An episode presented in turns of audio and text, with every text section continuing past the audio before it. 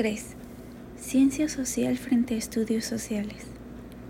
Muchas de las disciplinas científicas sociales han tenido discusiones epistemológicas respecto a qué es una ciencia.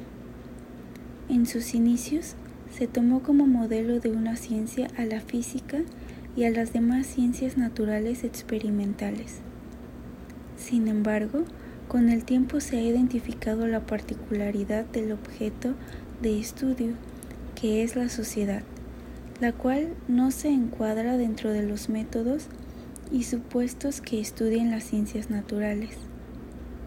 En particular, los sistemas sociales generalmente no permiten la realización de ciertos experimentos en condiciones controladas de laboratorio y en otros casos los efectos predichos son de tipo cualitativo y resulta difícil establecer límites cuantitativos para dichas predicciones.